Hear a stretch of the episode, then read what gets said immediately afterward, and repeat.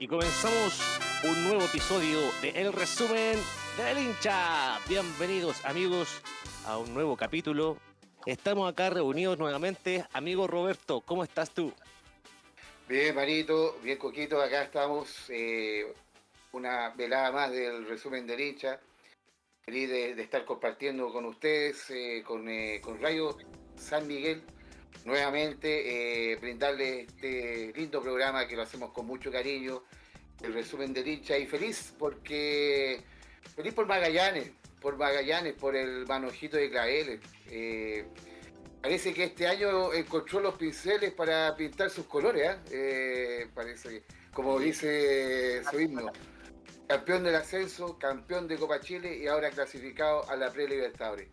Qué mejor. Felicitaciones a todos los hinchas de Magallanes al club en especial, eh, a mi amigo Paulito Valladares, hincha de, Magallanes, hincha de Colo Colo también. Para él y para todos ellos, para todo el manojito de Claveles, para todo la bandita de Magallanes, que esta vez no cantó el Weird de Champion antes eh, de terminar el partido. para ellos eh, este programa. Vamos a hablar de, este partido. Eh, vamos a saludar también a nuestro amigo Mario, que está, con nosotros. ¿Cómo estás, Marito? Bien, Coquito, bien, don Robert. Aquí contento también, como dice el Robert. Eh, creo que no lo habíamos podido hablar muy bien, pero la 33 ya está en Macul.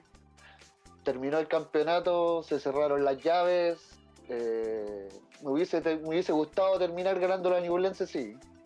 Ese es el único pero, pero... ¿Pudieron sacarse esa espinita? Sí, la espinita. clavada, el profe García siempre nos hace buenos partidos, y pero la copa ya está en la casita, resguardada, y felicitaciones también, como decía don Robert, a Magallanes, que, que emocionante, vuelta al fútbol grande, tienen esos personajes ya en primera, campeones de la Copa Chile, y esperarlos nomás, po. esperarlos para la Supercopa. Vamos a ver qué sale de ese clásico que quizás cuántos años han pasado del último clásico que se jugó entre Colo Colo y Magallanes, pero feliz. Felicitaciones a todo el equipo de Magallanes, felicitaciones a la bandita que nos abandonó y a toda la gente que repletó el teniente. Me quedé gratamente sorprendido tanto como por los hinchas de la Unión como por los hinchas de Magallanes, el estadio se veía muy bonito, muy bonito. Empecemos, eh, a analizar el partido desde Dave, desde cómo se vio el, estadio. Eh,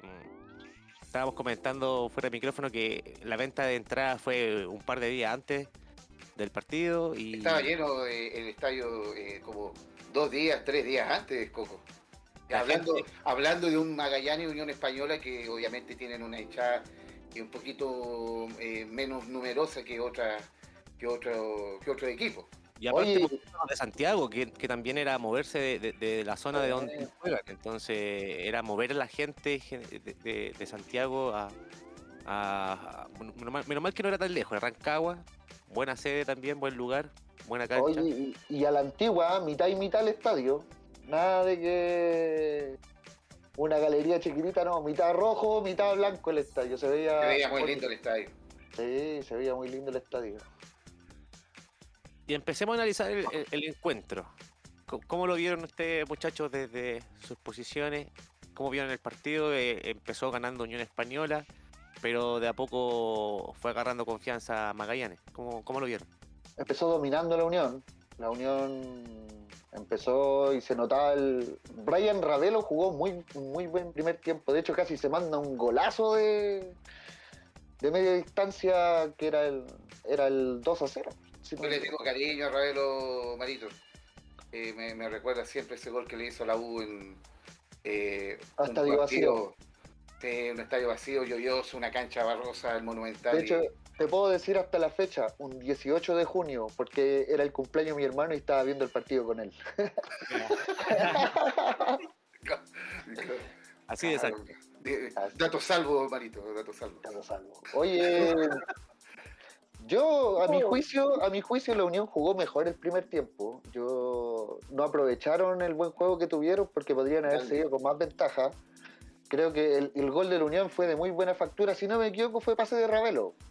Un pase de Ravelo justamente al, al, al 9, al, tanque que, tiene Unión Española, Garate, justamente. Garate que definió cruzar. El arquero salió bien a cortar, pero el tiro de Garate por arriba que dio en el primer poste y se metió en el segundo palo, creo que gran mérito del jugador. Buena técnica. Y Unión podía haber liquidado el partido, después tuvo muchas chances Marito y Gogo en el primer tiempo, eh, perfectamente podía haber sido un 2-0 que quizás podía haber cambiado el, desenlace y la historia de la final de, de Chile a los cinco minutos después del gol, la Unión tuvo una jugada donde el lateral tomó línea de fondo y dio el pase atrás. Y no recuerdo quién fue el que la mandó por arriba, pero pero eh, tuvo, lo, tuvo la oportunidad de irse 2-0, de haber aumentado el marcador y creo que eso hubiese sepultado un poco a Magallanes. Sí, parece que fue Villagra, eh, el, el, lateral derecho que tiene Unión Española, Marito. Creo que fue él. Sí, y terminó el primer tiempo 1-0 en favor a Unión Española. Em, como tú bien dices, Mario, yo creo que la gente de Magallanes pensaba que iba a costar. Ah, de hecho, hubo declaraciones, por ejemplo, que, se mandó la gente de, Magallanes finalizado el encuentro, en que eh, un equipo de primera división eh, siempre cuando tenga una chance te va a hacer un gol.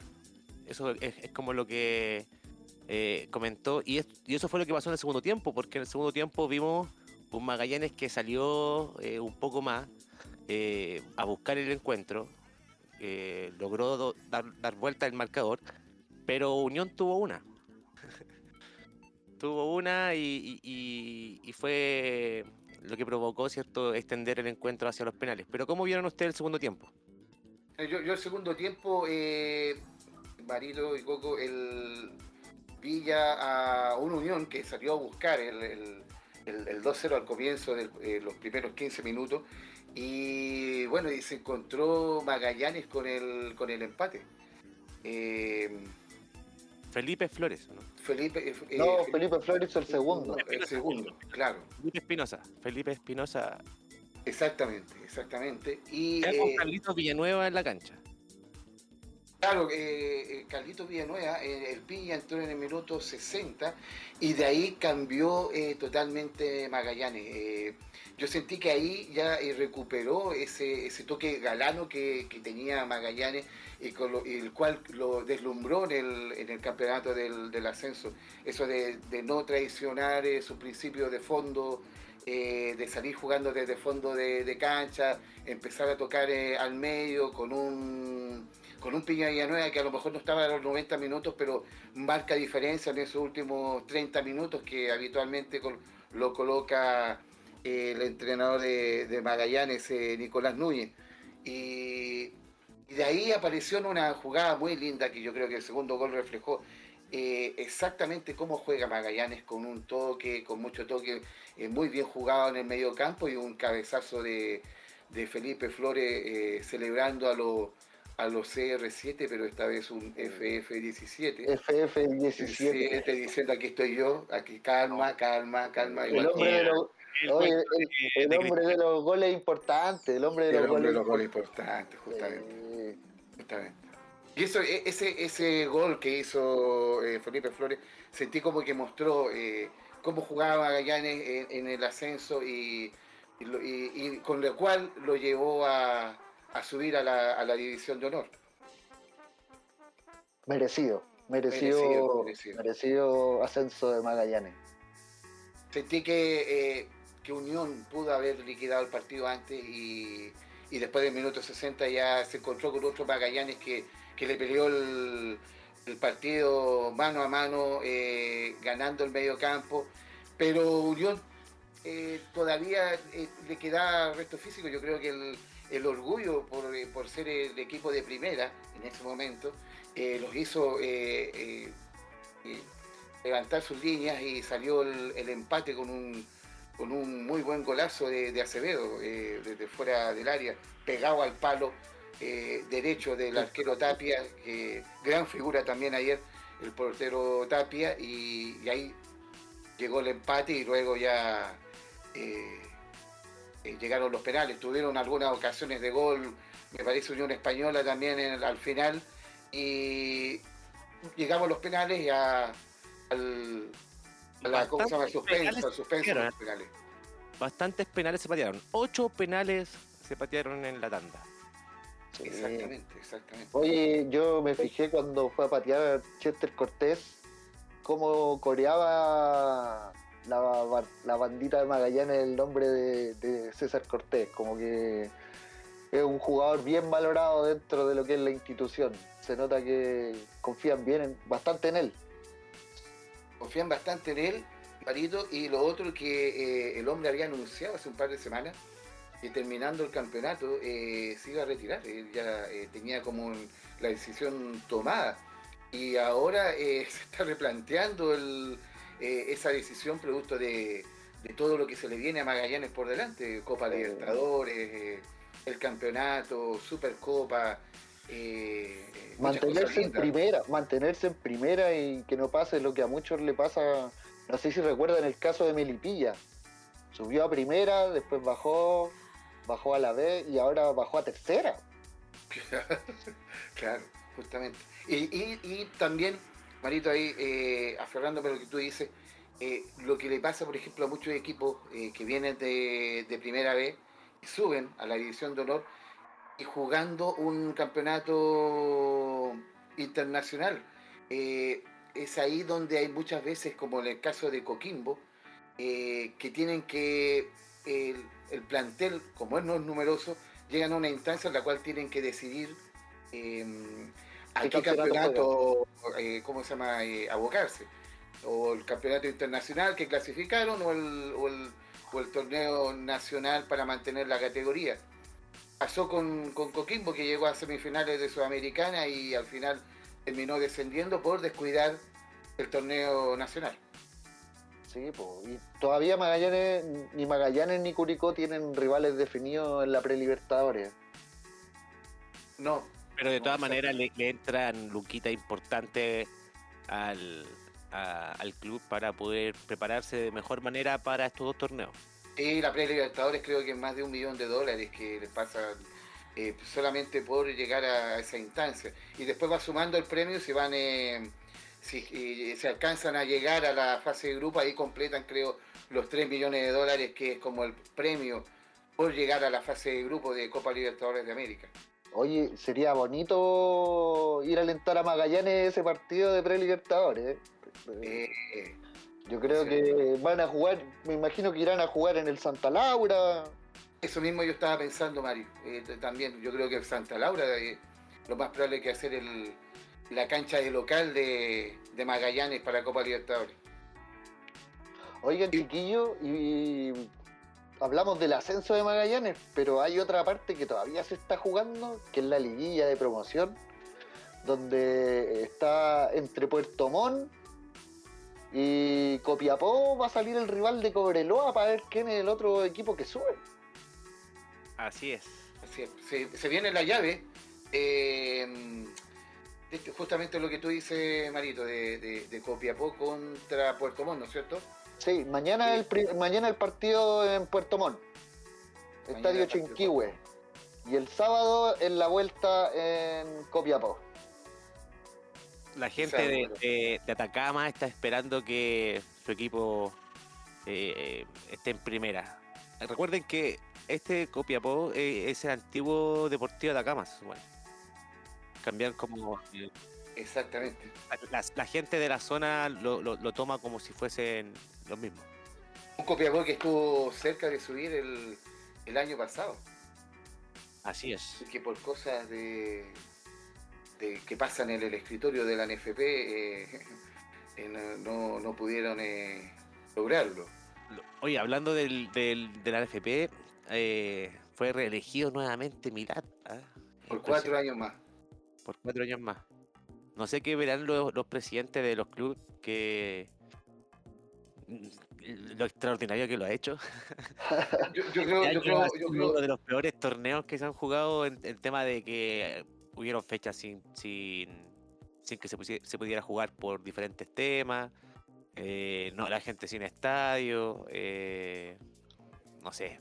Chile no ha estado bien tampoco de forma eh, jugando afuera. Yo creo, Coquito, que ahí lo que tú dices, no sé lo que verán los equipos. Yo creo que no sé lo que los, les ofrecerá a los equipos para, para que para una reelección por, por cuatro años, sabiendo eh, la crisis que la cual está pasando el fútbol chileno. Eh, extraño, por decirlo menos.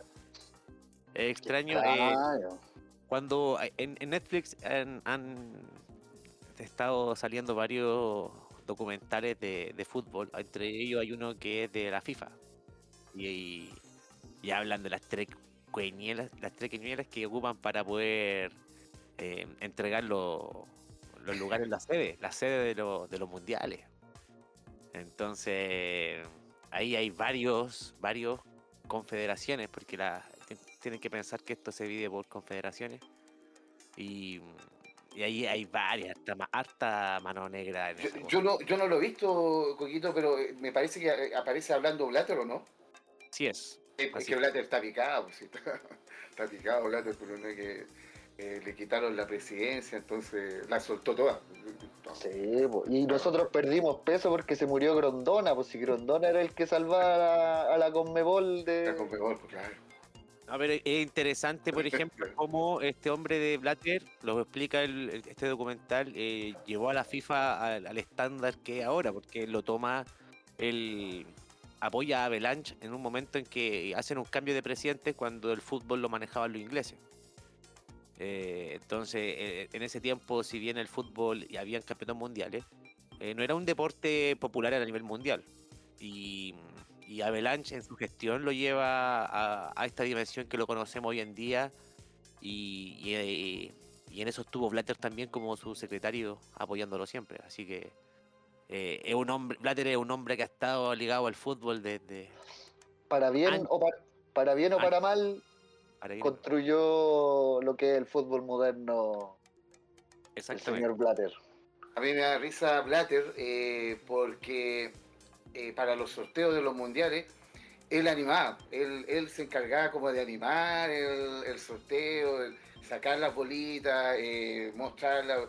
Me acuerdo de un sorteo de Italia 90 que el hombre era un showman completo, y lo hizo, hizo todo un sorteo completo.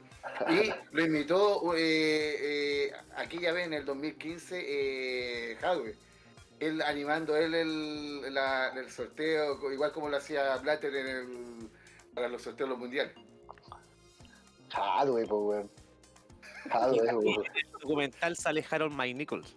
Eh, y tiene que explicar por qué él fue el, como el, que tenía que tomar o, ser juzgar por las sedes en los mundiales del 2018 y 2022.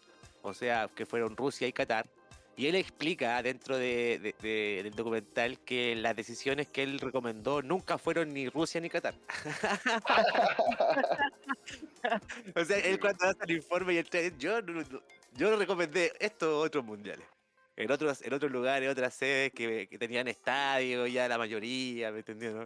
El clima era bueno, no teníamos que mover fechas ni complicar la weá completa. O sea, eran buenas decisiones. Eh, no se tomó en cuenta lo que Harold Mike Nichols había comentado y ahí en ese documental lo pueden, pueden saber qué es lo que es Que, es que extraño Qatar, Qatar. Un, Qatar que, un Qatar que, que los estadios son como Lego, ¿eh? Ese, eh, creo que son eh, después terminados muchos estadios, que por ejemplo hay uno que es de 80.000 personas, y después va a quedar en 20 y, una parte de, los otros 60.000 van a construir, eh, creo, colegios. Sí, uno, de los estadios se va a transformar en hospital después del Mundial. Claro, exactamente. exactamente. el otro tema es la cantidad de muertos de trabajadores en estos hospitales. Que murieron murieron durante la construcción de lo que es los estadios de Qatar. Varias, varias personas, yo el fin de semana vi un par de protestas en la hinchada alemana y holandesa con letreros alusivos a, a boicotear el Mundial de Qatar por, por el hecho, no solo por el hecho de los muertos, sino por los hechos políticos que también ocurren en Qatar. Eh, en Qatar es ilegal la, la homosexualidad, Exactamente. Y... Fornicación, weón. Eh. Claro, las la muestras de afecto, de cariño. Sí, pero se pueden dar besos en la calle. No, para imagínate los buenos curados. Claro, no, no se, puede tomar en, no se puede tomar en la calle. La gente del fútbol, la gente del fútbol que viaja. Por eso, yo, no, por eso yo no quise ir. Eh, sí, Por eso, por eso Chile se bajó del mundial, pues Justamente porque no estaban las condiciones porque no para estaban las condiciones. para poder jugar, claro. ¿no? Mundial que comienza este fin de semana, día domingo a la una de la tarde, domingo 20 de noviembre, a la una de la tarde comienza el Mundial Ecuador versus Qatar. Único partido del día domingo. Y nosotros, para no ser menos, rating, organizamos, organizamos un amistoso el día domingo cuando empieza el mundial. ¿Qué tanto? Así dijo el picado, porque Chile Claro. juega el día domingo 20 también, pero es un poco más temprano, a eso de las 10 de la mañana. Eh, Chile con Eslovaquia. Eslovaquia, Chile, claro. Eslovaquia. Así que tenemos jornada doble, pero muy temprano. Para quitarle, a- para quitarle atención al, al mundial. Claro, es como para verlo para el desayuno ahí, pielita, para ver cómo juega Chile, si Vidal está en condiciones o no. si es que juegan los, si es que juegan los, la sangre joven que va esta vez a la selección, eh, hay harta esperanza en lo que puede hacer Darío Osorio y Asadi. Sí. Pero ¿lo pondrá o no? ¿O ¿Se la jugará en, en esta ocasión el, el profe Berizzo. El Toto Berizo. ¿Se la, se la jugará el profe Berizzo eh, con la sangre nueva y de- dejando en la cancha a los jugadores jóvenes a pesar de que, por ejemplo, eh, Chile no esté jugando bien, no se, no se esté encontrando? Porque al final lo que necesitan, yo creo, estos cabros es, darle juego. No sacáis nada con dejar los 40 minutos, 45, si después en el segundo tiempo hacer los cambios y meter a los mismos de siempre. Vamos a ver, en todo caso, eso lo vamos a ver el miércoles. Este capítulo va a salir emitido después del partido del el miércoles Chile-Polonia. Sí, Chile, Chile con Polonia juega primero, claramente. Sí. Con, eh, con problemas en la delantera, eh, con el 9, porque eh, creo que no viene Ben Brenneton y tampoco está como ausencia de 9 también eh, Angelo Enríquez. Angelo Enrique. Angelo Enrique Viene Rubio, es- si no me equivoco. Viene Rubio. Viene Rubio.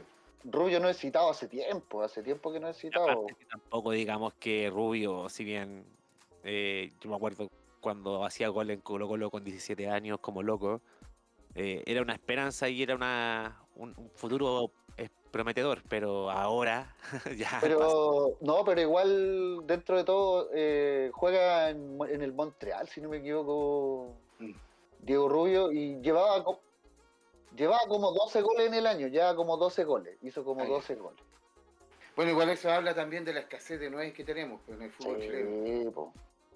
Eso, llámate al Ah, el Iván Morales, no, ese Iván Morales. Iván Morales ya fue a puro, fue a puro comer tacos a México, porque creo que no, no ha hecho ningún gol por el Cruz Azul. Pero ha subido como mercado, 5 güey. kilos. está para jugar en Ñublense, como te digo, por eso. Sí, estaba a jugar en Newlands. Entonces, Ñu- Ñublense es un equipo, como, eh, es como un, es un programa, eh, es como eh, eh, trae jugadores como para recuperarlo, así, Sí, trae, jóvenes, jóvenes para poder recuperarlo. Fundación El Primer Paso se llama. Claro, para inyectarlo, para reinyectarlo en el fútbol. Pero eh, pensando en estos dos partidos que Chile tiene que enfrentar a, a Polonia y a Eslovaquia, ¿cómo usted armaría el, el equipo con los citados que están hoy en día? Eh, ¿Cómo lo armarían viéndolo en la perspectiva de- del futuro de la selección? ¿Con quién, po- quién pondría el- el- en el arco, por ejemplo? Está Bravo también nominado, está eh, Cortés y Ah, eh, Arias. Cortés debería estar, ¿o ¿no? Yo creo que debería estar Cortés. Sí, Quizá a lo mejor quizá un partido uno y uno, un partido Bravo y un partido Cortés. Ahora, ¿quién va a colocar primero? Yo creo que eh, me parece que, que el, el miércoles debería ser Claudio Bravo por el esfuerzo que hizo de venir y, y, y dejar esta, esta gira con, eh, con Betis en eh, este triangular eh, para poder estar con la selección. Yo creo que va a ser eh, Claudio Bravo, aunque por, simplemente por el esfuerzo que hizo de venir a jugar por, por la selección. Eh, Yo pondría a Cortés y dejaría a Claudio Bravo porque encuentro que es importante que esté en el camarín, entregándole consejos a Cortés. Yo lo, pero dejaría haría jugar a Cortés. Y, y después al medio dejaría. eh, ahí mi duda está con Medel. Ya, eh, Medel, ¿dónde lo dejo? ¿De central, así, eh, en defensa o al medio taponeando? Yo creo que hay que ser un poco ya más aterrizado y creo que es momento de probar con gente nueva. Gary Medel, aunque esté jugando en Italia, no está a un nivel superlativo que dijéramos es la figura del equipo. Pero en defensa yo creo que yo me la jugaría por Paulo Díaz y Guillermo Maripán. Me Como gusta- central. Como centrales. Por la izquierda me gustaría Suazo. Eh, por el momento que está. El, el fútbol es de Sí. momento. Y, Exactamente. y- y estamos hablando del mejor lateral izquierdo que tiene el fútbol chileno en estos momentos. Sí, po, y, y llamó a Guillermo Soto, que nunca lo había llamado, que juega de lateral también, que juega en Argentina, juega en Huracán. Me imagino que Jugaba irá a probar. Jugaba en Palestino también. anteriormente. De Palestino se jugaría. Jugaba en Palestino. Y, y en la zona de volante, yo me la jugaría por Marcelino, que creo que es parte de lo que debería ser el recambio de lo que es la selección. Eh, me gustaría ver a Esteban Pavés también jugando por ahí. También está Felipe Méndez, que está jugando en Rusia. Ese mismo, Felipe Méndez. Ese Así mismo. que está William Salarcón. Que ¿A quién, a quién ponemos arriba? Y arriba, arriba está más difícil. Yo me la jugaría con los cabros de la U. weón. Yo creo que Darío Osorio y Lucas Asadi tienen que tener minutos Alexis Sánchez. y Alexis Sánchez. Alexis Sánchez. Claro, quizás lo, lo más probable es que va a colocar a Alexis Sánchez como, como este, este 9, como, como se le llama, este 9 mentiroso, como le llaman los. Me gusta Eh. este tridente. ¿eh? Asadi de 10, ponte po- como un como juega en la U, moviéndose por, lo, por ambos lados. Eh, y arriba podría. Yo juego con dos ahí. Pondría, me, me- metería nomás a Darío Osorio a jugar también arriba. O pondría Sí, dos, dos, dos a Asadi y a Osorio y arriba a Sánchez. No sé. Como, pero haría un juego entre los tres. Que los tres se junten. Y, y a lo mejor yo- y al medio un rombo, un rombo entre eh, eh, Víctor Felipe Méndez de 6, como un poquito como, como volanteando, extremo, eh, Marcelino eh, Vidal, eh, Asadi de 10 y arriba eh, Alexis con, puede ser con Osorio o, O Diego o- Rubio. o Diego Rubio, eh, aprovechando que viene Diego para acá. Vale- Valencia también viene. Yo estoy viendo la lista de citados y me aparece Joaquín Montesino, Michael Fuente, Alexis Sánchez, Diego Valencia, Diego Rubio, Ben que se bajó y Ángelo, no sé por qué se bajó Ángelo. Estaba lesionado también. Oye, está Joaquín Montesino, está perdido Joaquín Montesino, suena en Colo Colo. Estaría bueno. Estaría Sí, bien bueno, pero, pero Montesino hace cuánto se fue a México, hace como un año, debe tener contrato todavía. Sí, no, es difícil, difícil que, que, que llegue. Y no, y en Colo Colo están sonando otros nombres, pero Montesino no, no, no está como dentro del, eh, de las conversaciones que hay. Que hay. Ojo, ojo, ojo, no. Ojo. Coquito tiene sus topos, eh, tiene sus-. No, no, no, hay que tener cuidado con el Tati, pues, weón. Si el Tati jugó así, se los trae todos para la Católica, pues, weón. Vamos a hablar de ese punto ya. Terminemos Eh. con la sección. Pero me faltó el lateral eh, derecho, ¿ah? Eh, ¿A quién me colocamos de lateral derecho? Yo me la jugué con Guillermo Soto. Guillermo Soto, perfecto. Está también el. el- Dayel Mejatsu también se bajó. También se bajó. ¿Sabéis quién está jugando de lateral derecho y lo llamaron eh, Juanito Delgado? Sí, es verdad, también puede Juanito estar. Delgado, Juanito Delgado. Sí, Juanito Delgado retrasó su posición en la cancha y, y está jugando de lateral derecho. Así Y ya lo que El partido anterior, creo, con la selección. Y extraño porque Colo Colo eh, Marito era, era, era Puntero. zurdo, era- y era puntero zurdo. Sí, pues, es que en esa época Tito Tapia jugaba con puntero a pie cambiado. Era pie cambiado, justamente. Oye, hemos estado dando vueltas por varios temas. Llegamos a la selección. Vamos hacia atrás un poquito, vamos retrocediendo. Eh, eh, volvamos al mundial para ir, para ir cerrando puntos que hemos eh, ido abri- abriendo. Eh, mundial que comienza la próxima semana y Eh, favoritos. Quiero saber sus favoritos. Uf. ¿Quién, quién es la, el, lo- su favorito y, y quién es la, el fracaso? Para mí, para mí el favorito, eh, yo creo que va a ser Argentina. eh, más que nada, eh, porque ya viene con un proceso, viene con un eh, con la escaloneta ya un poquito más, más afiatada, más aceitada, producto de la Copa América que ganaron. eh, ya eh, tiene un, un equipo, no es como una Argentina que, que recién está empezando un proceso eh, nuevo en, en un mundial, sino que ya viene ya con un, con un trabajo que le ha, le ha traído fruto. eh. Eh, se nota que ya no, no hay una Messi dependencia dentro del, del, del- del equipo, del Sí. plantel. Entonces está lleno de figuras, nombres. Para mí es, la, es el gran favorito para Mira. ganar esta Copa del Mundo. Yo estoy entre Argentina y Brasil, pero creo que la Copa se viene a Sudamérica este año. sí. Sí, Sí. sí. El proceso de Tite también ha sido exitoso. eh, no, no es la selección de Neymar, es una selección también, lo mismo que pasa con Argentina, que encontró un andamiaje como equipo y no, no es dependiente de figuras precisas. Puntuales, claro. puntuales, ¿cachai? Tienen buen nivel de juego y, y creo que en Europa eh, no hay un rival de peso como para Argentina o para Brasil. Creo No. que Tal como, Creo que- tal como tú dices, marido, eh, por ejemplo, Alemania, que, que siempre es el, el- el- rival fuerte, el, el que se mete siempre en las fases finales, este año no llega tan sólido como. no está empezando un proceso nuevo Alemania. Está justo en la época. Sí, de está- jóvenes. Sí, el cambio de los jugadores, está haciendo una renovación generacional. La ventaja de los alemanes, por ejemplo, nosotros que estamos haciendo lo mismo, un cambio generacional, es que los cabros de 19, 20 años ya todos juegan de titular en la Bundesliga. Claro, esa es la diferencia. Bueno, y varios en, en Europa están en la misma. España también llega con muchos juveniles, muchos, muchos juveniles. Francia también, con muchos juveniles. Eh, Portugal es otro también que también se está renovando. Creo que Inglaterra viene como un poquito más con un equipo Más- un poquito más, más avesado. Sí, también, también no deja de tener juveniles.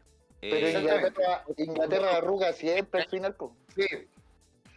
Sí, Yo, yo creo que dentro de lo europeo, Inglaterra quizás un poquito el que sobresale, producto de, de que se encontró también con esta final de, de- de la Eurocopa y, y ya se nota que también hay un trabajo, hay figuras del- de la Premier League que quizás podrían hacer algo, pero que no, no, no, no encuentro que sean superiores, como dice Mario, a un Brasil y a una Argentina. Hay dos países que pueden destacar y, y dar la sorpresa, yo creo, en, en Europa, pero generalmente siempre guardean al final, que son Holanda y Bélgica. Sí, por los holandeses, ¿cuántas finales han jugado? Algo les pasa a esos en, en la última. Sí, pues le, le falta el alma, po. Esa alma que lleva Brasil y Argentina ahora, esa pachorra, eh, no la tienen. Por eso te digo que veo difícil que en Europa alguien le haga la sombra a cualquiera de estos dos equipos. po. Y con equipazo, o sea, el- lo que tiene Bélgica hoy en día en en cancha eh, es un equipazo, lo que tiene Holanda también un equipazo, con su- uno de los mejores defensas del mundo.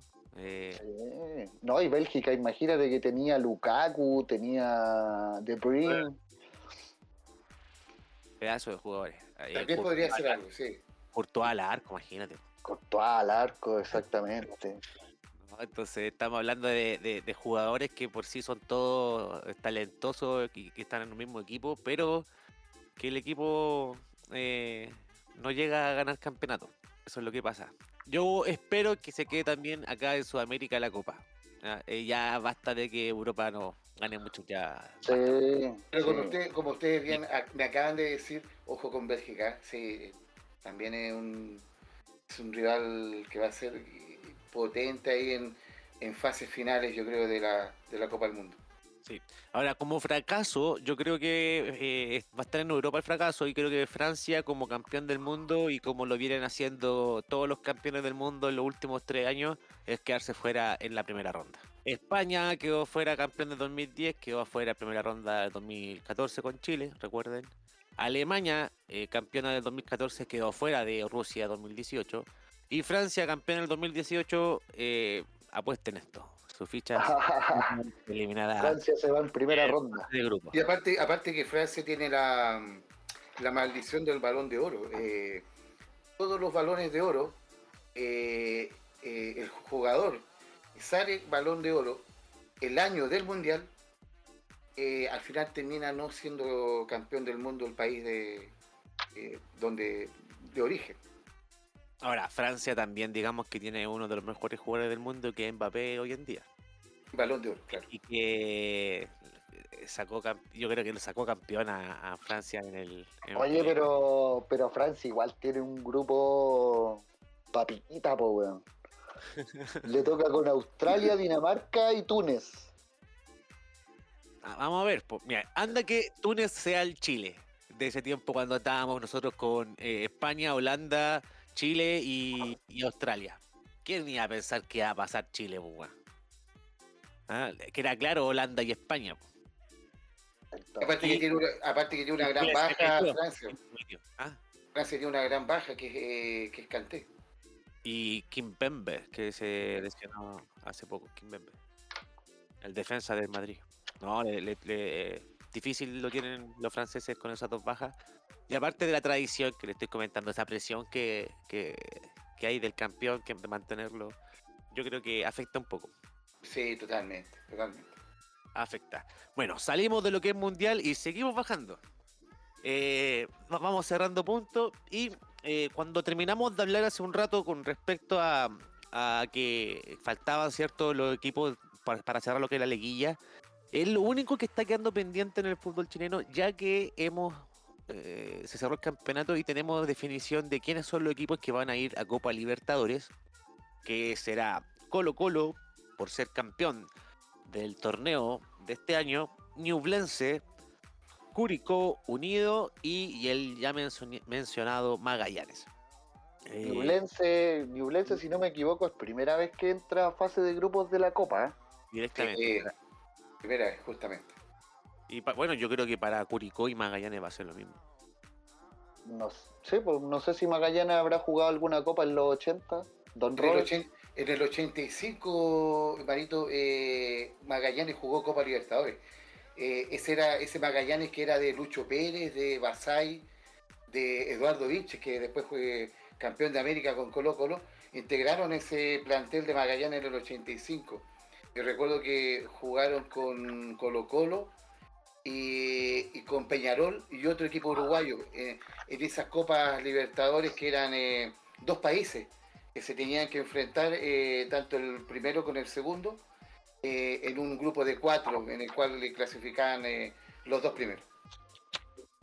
Desde ese, desde ese 85 que Magallanes no, no juega una, un- una Copa Libertadores. Bueno, y de ahí vino, de ahí vino un- la debacle de Magallanes que casi llegó a, a tercera edición y casi desapareció incluso. Exactamente. No, pues si Magallanes jugó en tercera, pues. Sí, pues sí, jugó en tercera. Sí, jugó en tercera. claro. Oye, entonces, para Curicó también sería la primera vez. Bueno, Curicó va a la pre-Libertadores, pero creo que siendo el fútbol que mostraron durante el año pueden clasificarse perfectamente a fase de grupo. Exacto. Yo pienso que, bueno, todos tienen la- la- las mismas posibilidades, obviamente, pero sería interesante tener a cuatro equipos chilenos disputando en fase de grupo, que hace bastante tiempo no se ve. Ah, O eh, sea, ojalá que no sea solo participando, exactamente. Claro. ojalá que sea compitiendo. eh, Curicó y Magallanes eh, irían como a la pre-Libertadores. Sí, Eh, pues. ahí, ahí depende mucho un sorteo bueno y que no le toque un, un- un- una potencia o un equipo grande que haya terminado en, en posiciones bajas y que por eso va a jugar una, una pre-Libertadores. Ahí la, la suerte del sorteo, ojalá que, que esté a favor de tanto de Magallanes como de Curicó. Así es. Y también tenemos los representantes de en la Copa Sudamericana. ¿eh? Eh, Palestino, Cobresal, Universidad Católica y Audax Italiano. Que en la última fecha estuvo bien interesante ese movimiento de, de tabla que hubo entre los que quedaban, que se iban, en un momento Higgins estaba, después no estaba. eh, al final eh, ganó Católica y ganó Audi Italiano y eso dejó sin opciones obviamente a O'Higgins y, se cerró quienes van a participar en Copa Sudamericana. Bueno, Oye, pero- es que le ganó a la U. exactamente, Cobresal que le ganó Le ganó a la U y con eso, con ese triunfo también eh, le permitió llegar a, a Copa Sudamericana. Oye, pero los que van a Sudamericana apretadísimo. Palestino con 46, Cobresal, Católica y Audax con 45. Y O'Higgins quedó fuera con 44 puntos. Exactamente. A un puntito. Un puntito, claro. Oye, oye, y, y nosotros que hueveábamos siempre al Coquimbo el Nano Díaz, weón, y se salvaron, y se salvaron. Nos tapó la boca, nos tapó la boca. Nos tapó la boca. Gallo. Los cagó todo en la novedad. Ah, el resumen de Licha, todos los programas eh, le, le da la, No, la, pero ahora tenemos a cuenta otro. regresiva. ¿no? Tenemos a otro, al defensa, el, de, el Barrios, Barrios de, de Antofagasta. ¿Se acuerdan de él? Robles, perdón. Ah, Robles, que equipo con el que juega desciende. Andrés Ahí- Robles. Ah, ahí, Pero ahí, la, ahí la ¿ah? Ahí, vamos a tener que cambiar. Ah, Sí, eh, que. Andrés Robles, ah, lo siento, chiquillo. Ah.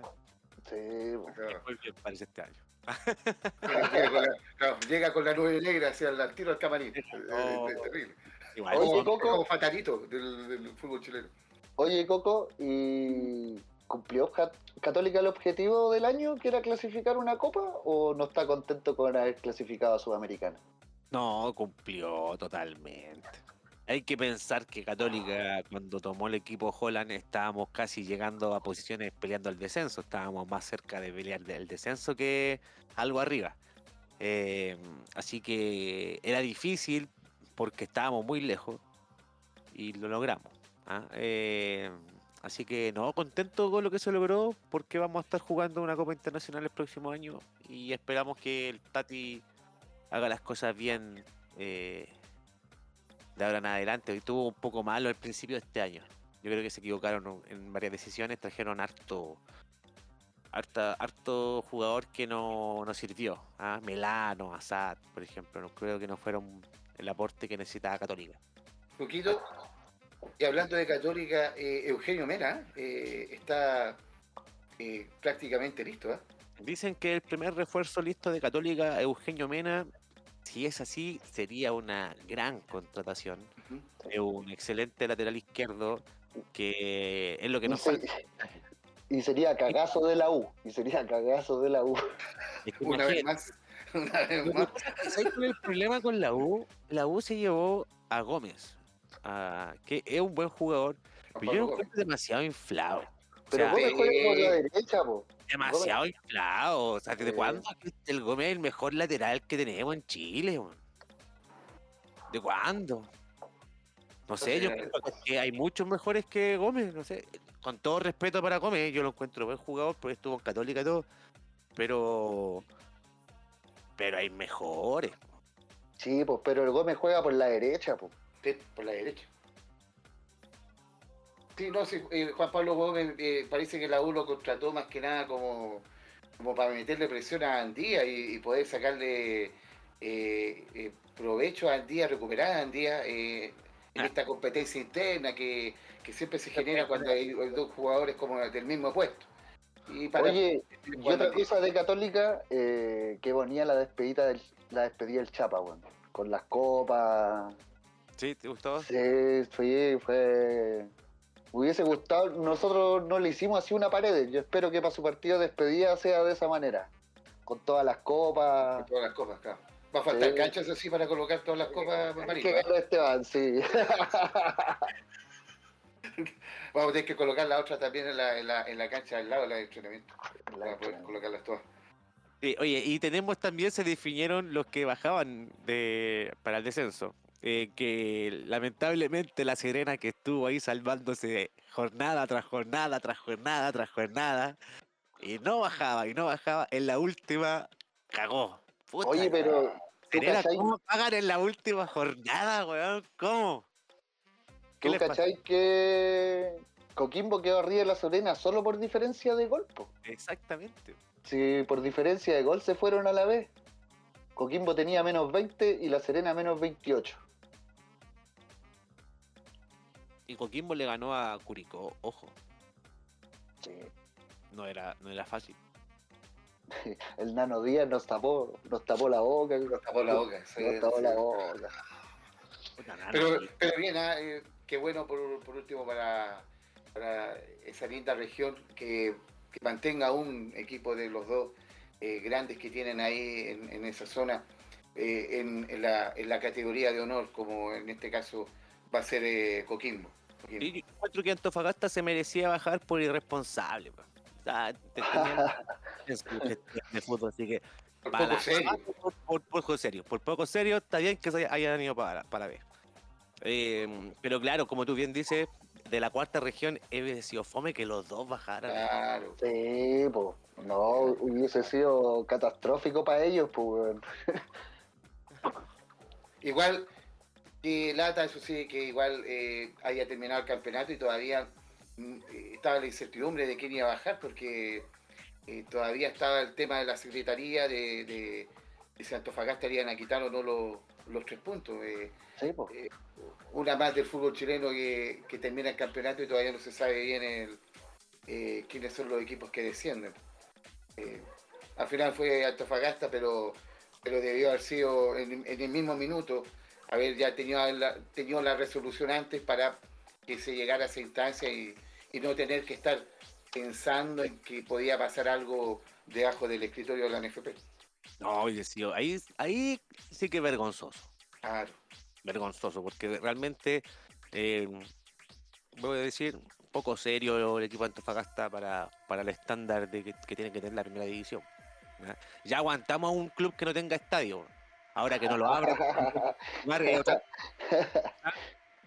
O sea, ¿me entendés? O sea, lo, lo pueden no abrir el estadio cuando tienen que jugar, pues, entonces eso les pasó a Antofagasta y poco serio. Sin avisarle al rival, pues Palestino, Palestino llegó al estadio, pues.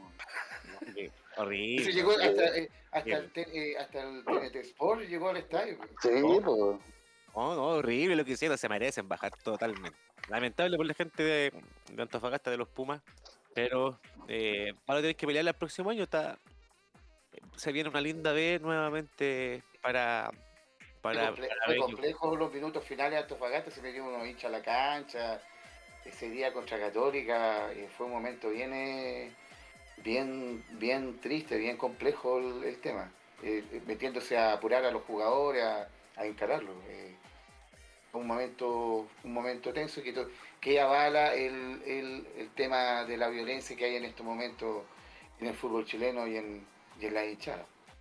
Sí, es un tema que mm, para hablar largo y tendido, porque hay que hacer algo con el tema de la, de la violencia Sí. eh, que se está viendo en los estadios y, en, y entre nosotros mismos, igual, ¿ah? algo pasa. Oye, oye, y para terminar un poco el- de los que bajaron, eh, los que suben, yo me la juego que Cobreloa sube, me la juego con que Cobreloa sube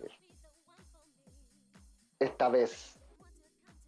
Yo creo que tiene todo Cobreloa para subir, eh, Marito, tal como bien, tú bien dices, porque Tiene Va fútbol, tiene fútbol. tiene fútbol y va a pillar, un, eh, va a, pillar eh, a, a un Copiapó o a un Puerto Montt más desgastado y ellos más frescos, esperando el- el- lo- la, la definición final, pero con lo- obviamente con jugadores ya recuperados, eh, eh, un poquito más físicamente de- más enteros que un Copiapó y un Puerto Montt que van a llegar producto de la llave.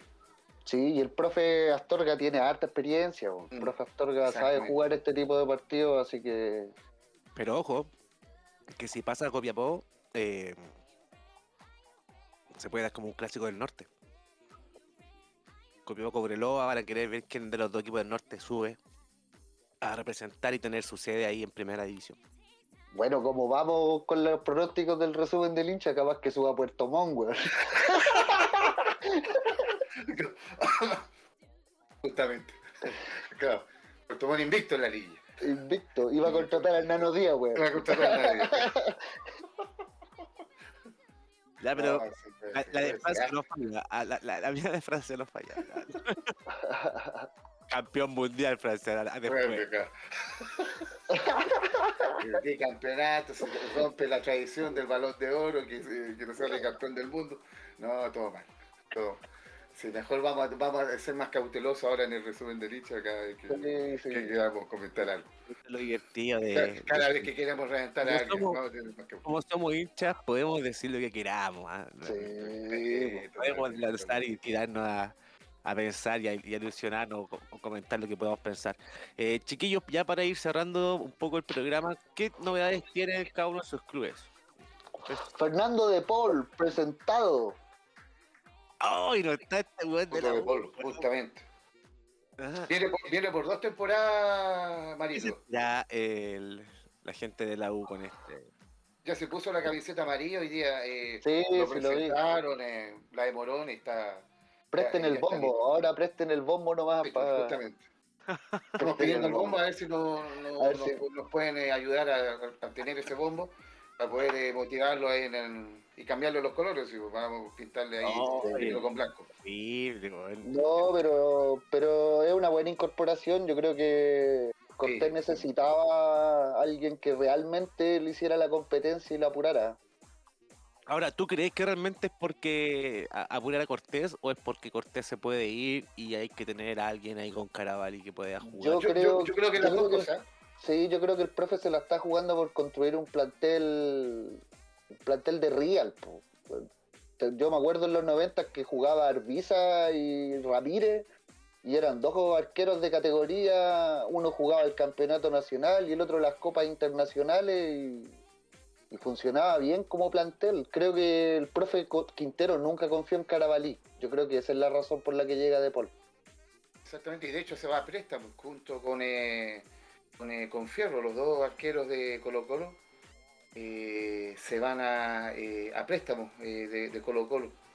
Y tal como tú bien dices, Marito, un, un tuto de Paul, arquero, para mí yo lo encuentro un arquero sobrio, bueno, que, hace lo que, lo que tiene que hacer un arquero nomás. Y aparte que viene jugando, tuvo una, una muy buena temporada en Everton.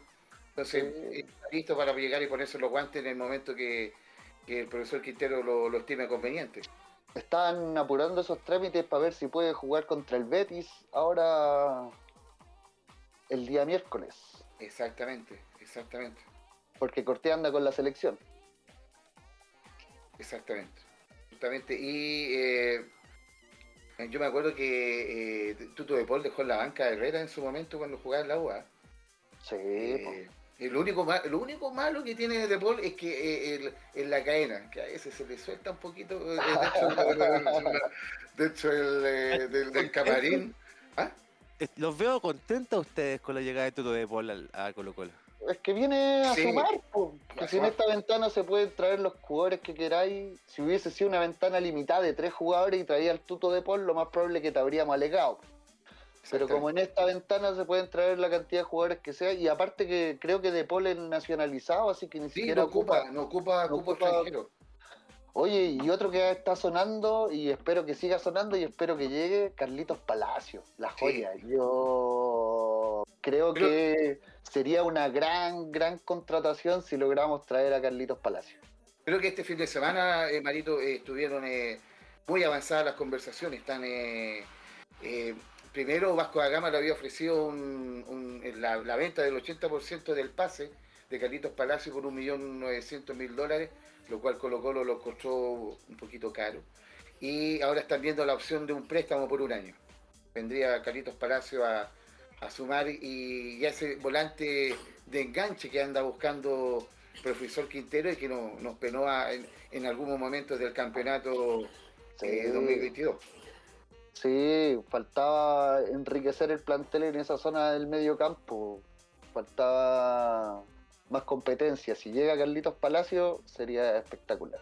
El otro que, ya está eh, prácticamente listo, y eh, acaba de pasar ya los exámenes, es Ramiro González.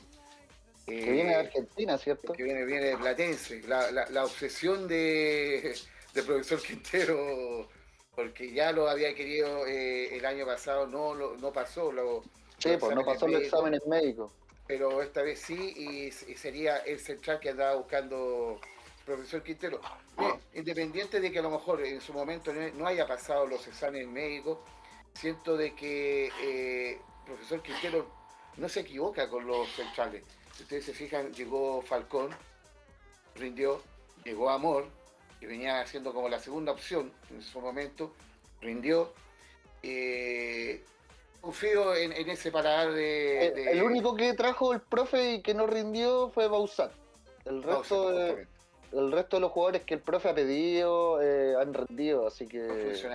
Y pensando en Ramiro González, lo, que, lo que es la defensa, debería, debería andar bien en, Colo Colo. Tengo, eh, tengo esa esperanza, tengo esa, sí, Yo también. El otro que están empezando y, se están eh, avanzando las negociaciones con, eh, con Bruno Bartichotto, ¿ah? que en su momento decía que no iba a ir a Colo Colo, pero ahora parece que está cambiando su, su, impresión. ¿Por qué no, Coquito? No, no, no, yo creo que, no quiere que, venga a jugar a la Católica Colo Colo.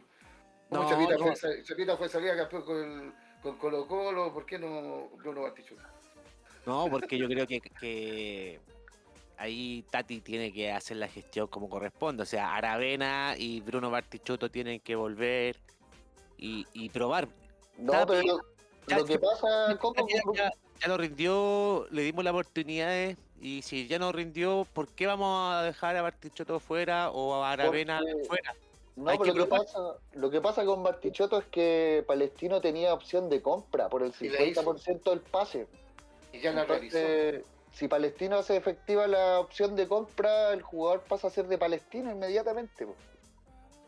Aparte que la opción de compra son como 400 mil dólares. Por la mitad del pase, algo así. La mitad del pase, claro.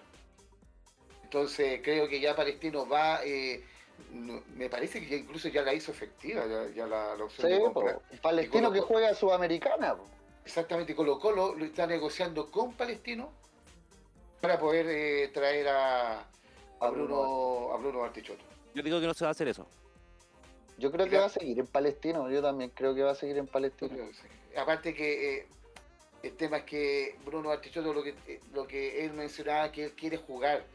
Entonces no quiere venir a, pelearle un puesto, no sé, a un, a un lucero o, a un extremo en, ese, en ese sentido. Él, él, lo que, lo que logró decir ahí en la premiación de eh, Sport eh, que él quiere jugar, no quiere venir a, ¿cómo se llama? A, pelear una opción a un jugador que ya, ya esté titular, claro, justamente. a, todo esto, y para ir cerrando ya el programa, que nos queda un poquito los últimos minutos, eh, la llegada de, de Bartichotto ficticia obviamente en Colo Colo, sería para reemplazar a una figura que les causó dolores de cabeza durante esta semana. Estoy hablando nada más que el pibe Solari. ¿ah? Colo Colo jugó con River Plate. Gran partido de Colo Colo en el primer tiempo, ganando, ¿cierto? Hasta la expulsión de el señor Lucas Falcón. Coméntenme usted un poquito, chiquillo, muy resumido lo que pasó en ese partido. Eh, partió eh, ganando eh, River Plate producto del... Yo creo que se Colo se, se encontró un poquito desencajado en el tema de, este cambio de esquema que hizo el profesor Quintero con, colocando una línea de tres en el fondo. Le costó afirmarse. Estas líneas de tres por lo general siempre son trabajadas, se tienen que trabajar antes. Y si no se trabajan mucho, llega el momento en el cual se tienen estas, eh, eh, estos errores dentro de, eh, dentro de la cancha en el fondo.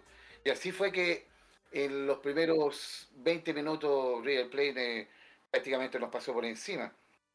Luego ya producto de la lesión de Vicente Pizarro, conscientemente al entrar Fuente, Colo Colo logró como estabilizarse en el medio campo, en el, sentido como de poder recuperar la pelota. Eh, Juan, Juan Quintero no, no tuvo tanto el, balón y ahí Colo Colo pudo dar vuelta al partido a un 3 a 2 que a mí me tenía pero en on fire. No, yo estaba eufórico, pero en llamas, en llamas. No. pero, pero River Plate es, un gran equipo, juega bien, como tocan de repente de primera, y con tres toques ya están atacando, creo que fuimos un digno rival para un gran equipo, de los mejores de América. Se notó al tiro que en el segundo tiempo eh, el muñeco Gallardo, eh, su experiencia, cambió, movió un poquito la, la, pizarra, la, pizarra y, inmediatamente nos volvió a complicar en el, en el segundo tiempo y ahí nos, nos dieron vuelta al partido en un, en un partidazo de, Colo Colo, en un partidazo del Pibe Solari que también... Eh, eh, fue bonito volver a verlo, aunque no fue muy bonito verlo, verlo. Por lo y menos más que nos lesionó a Pizarro. Eh, el pibe. Oh, oh, le pide disculpas, le pide disculpas. todo el pibe. Y eso fue todo, amigos. Cerramos el programa de hoy. Nos mandamos un gran cariño a cada uno de nuestros oyentes. Síganos en nuestras redes sociales, el resumen del hincha. Y un saludo para toda la gente de Radio San Miguel. Exacto, toda la gente de Radio San Miguel. Para los amigos de Spotify. Esto fue el resumen del hincha. Abrazo de gol.